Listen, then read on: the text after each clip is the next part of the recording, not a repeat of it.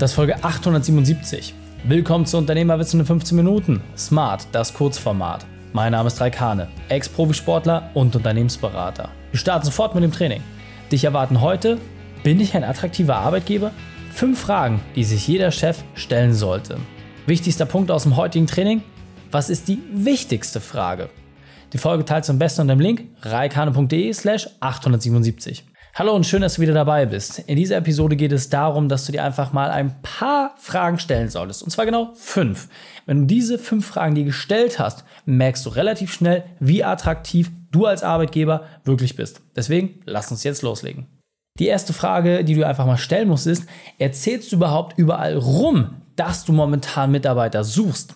Denn die allermeisten denken, und nochmal, ich betone, denken, wenn sie eine Stellenanzeige gemacht haben oder wenn sie irgendwie eine aktive Maßnahme gemacht haben, dass alle sofort Bescheid wissen, was gerade ein Thema ist. Und ich kann dir sagen, das ist nicht so.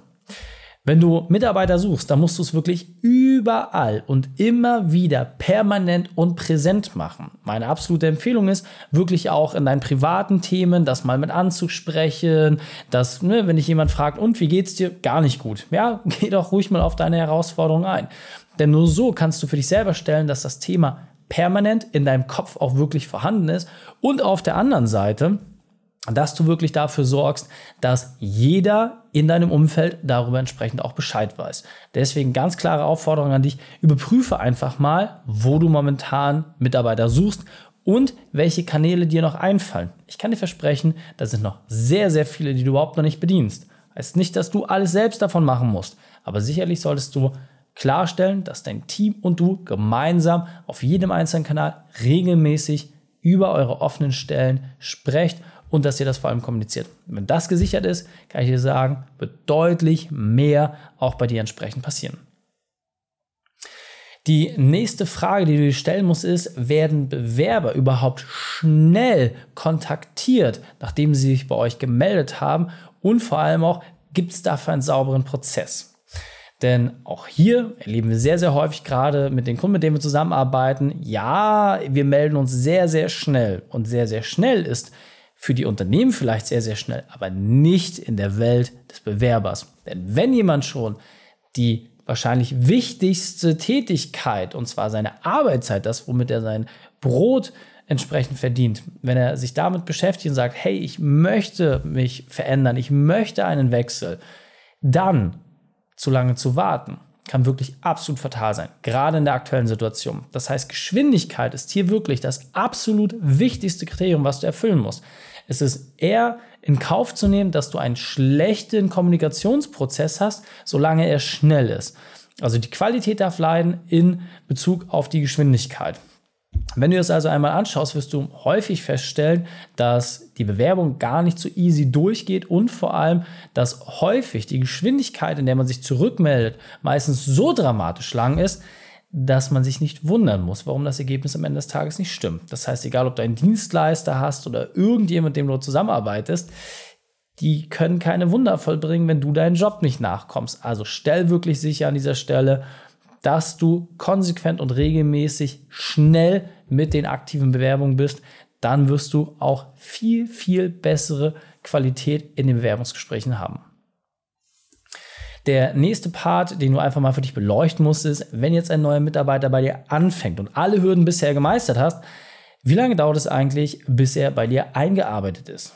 Das heißt, hast du überhaupt einen konsequenten Onboarding-Prozess? Das heißt, wie die Personen entsprechend neu bei dir sind, überhaupt anfangen? Gibt es einen Schulungsbereich? Können neue Mitarbeiter überhaupt zügig bei dir im Unternehmen starten oder dauert es einfach auch ewig? Ja, wenn wir uns die durchschnittlichen Zahlen angucken, dauert es so sechs bis zwölf Monate, bis ein Mitarbeiter eingearbeitet ist. Es dauert in der Regel mindestens zwölf Monate, bis ein Mitarbeiter sich amortisiert hat.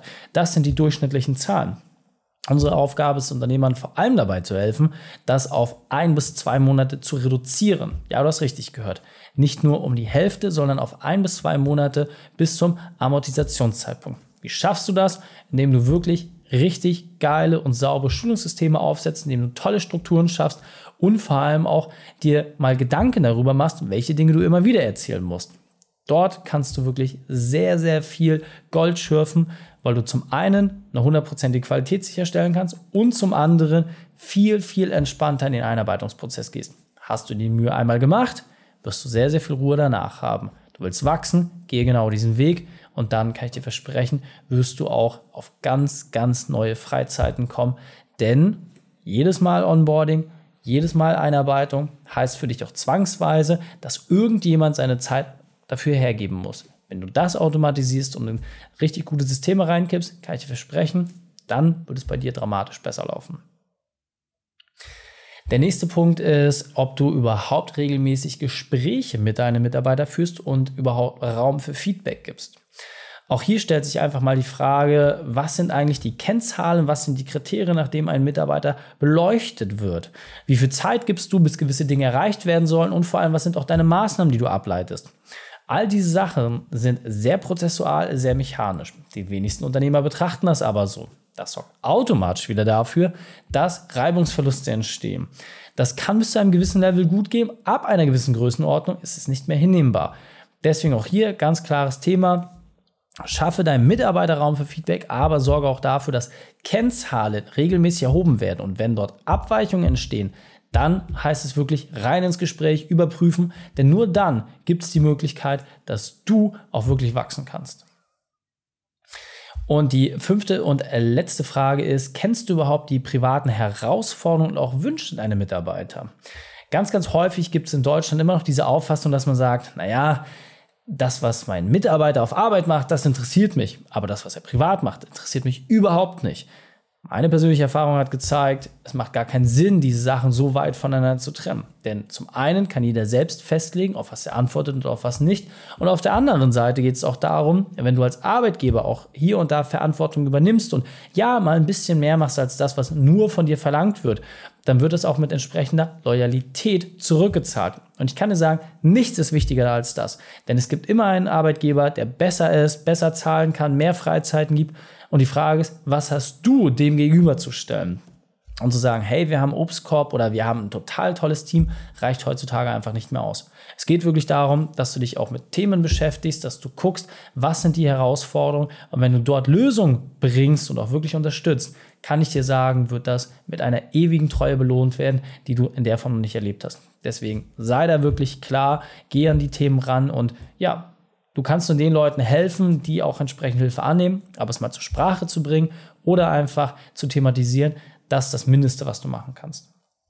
Und wenn du jetzt sagst, alles klar, Reik, finde ich interessant, ich will als Arbeitgeber attraktiver werden, dann kannst du dir noch eine abschließende Frage mitnehmen. Würdest du dich überhaupt bei dir selbst bewerben? Und wenn du sagst, naja, ja, bestimmt, dann haben wir ein Gesprächsthema. Deswegen klare Empfehlung an dich. Geh einfach mal auf reikane.de slash print-report. Dort stellen wir dir unsere Methode vor, mit der du schaffst, deine Arbeitszeit zu reduzieren und gleichzeitig deine Gewinn zu steigern. Und gerade du als Unternehmer hast durch deine Mitarbeiter die größte Chance, mehr Zeit für dich zu bekommen. Hast du intelligente Systeme und klare Abläufe, wird es für dich umso leichter. Deswegen geh auf reikane.de slash print-report, fordere dein kostenfreies Exemplar und dann wirst du deine Arbeitszeit schon bald reduzieren können. Die Shownotes dieser Folge findest du unter reikane.de slash 877. Alle Links und Inhalte habe ich dort zum Nachlesen noch einmal aufbereitet. Danke, dass du die Zeit mit verbracht hast. Das Training ist jetzt vorbei. Jetzt liegt es an dir. Und damit viel Spaß bei der Umsetzung.